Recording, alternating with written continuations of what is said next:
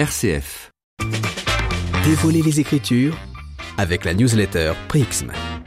Le carême dure 40 jours et le temps pascal aussi. Il n'y a pas de raison. Donc pendant 40 jours, les chrétiens se réjouissent et justement avec Nicolas Chatin et la chronique Prixm, on s'intéresse aujourd'hui à l'un des récits de la résurrection du Christ. Were you there when the stone was rolled away?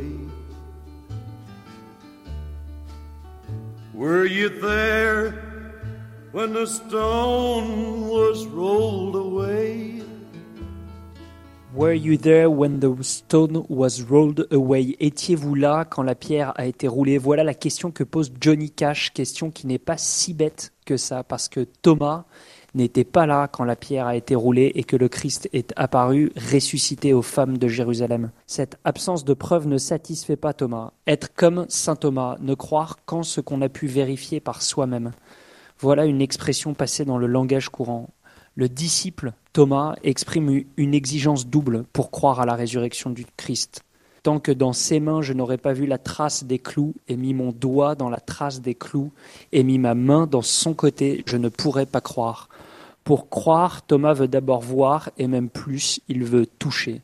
En demandant à toucher, le disciple convoque le sens le plus indubitable.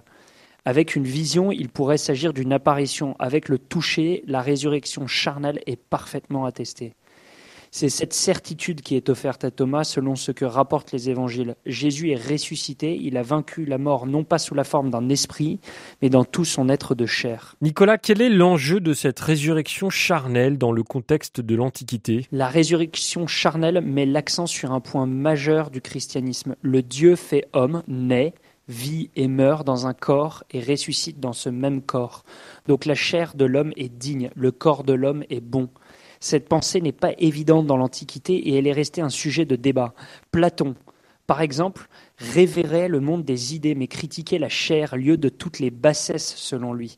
Dans le Phèdre, Platon qualifie même le corps de tombeau. Le corps serait une prison qui étouffe notre esprit. Écoutons ces mots. Intègre, simple, immuable et bienheureuse étaient les apparitions dont nous étions comblés, car dans une lumière pure nous étions purs. Nous ne portions pas la marque de ce tombeau, que sous le nom de corps, nous promenons à présent avec nous, attachés à lui comme à sa coquille. Une pensée qui ferait du corps un tombeau, un lieu forcément mauvais, est à des années-lumière des enseignements de l'Évangile. Les caractéristiques du corps du ressuscité nous apprennent autre chose. Jésus ressuscite avec ses blessures. Ainsi, il assume tout de l'humanité, même ses souffrances. Il ne revient pas dans un corps d'Apollon, ni sous forme d'une beauté idéale qu'il faudrait atteindre. La beauté, selon l'Évangile, n'est donc ni une idée ni une apparence.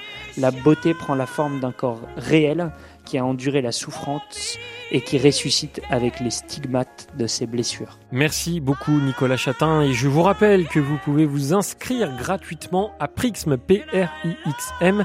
C'est une newsletter gratuite qui chaque dimanche vous présente un texte de la Bible illustré par les tableaux, les films et même les musiques des artistes qui l'a inspiré. Le tout en 3 minutes et sans publicité pour le plaisir de la connaissance.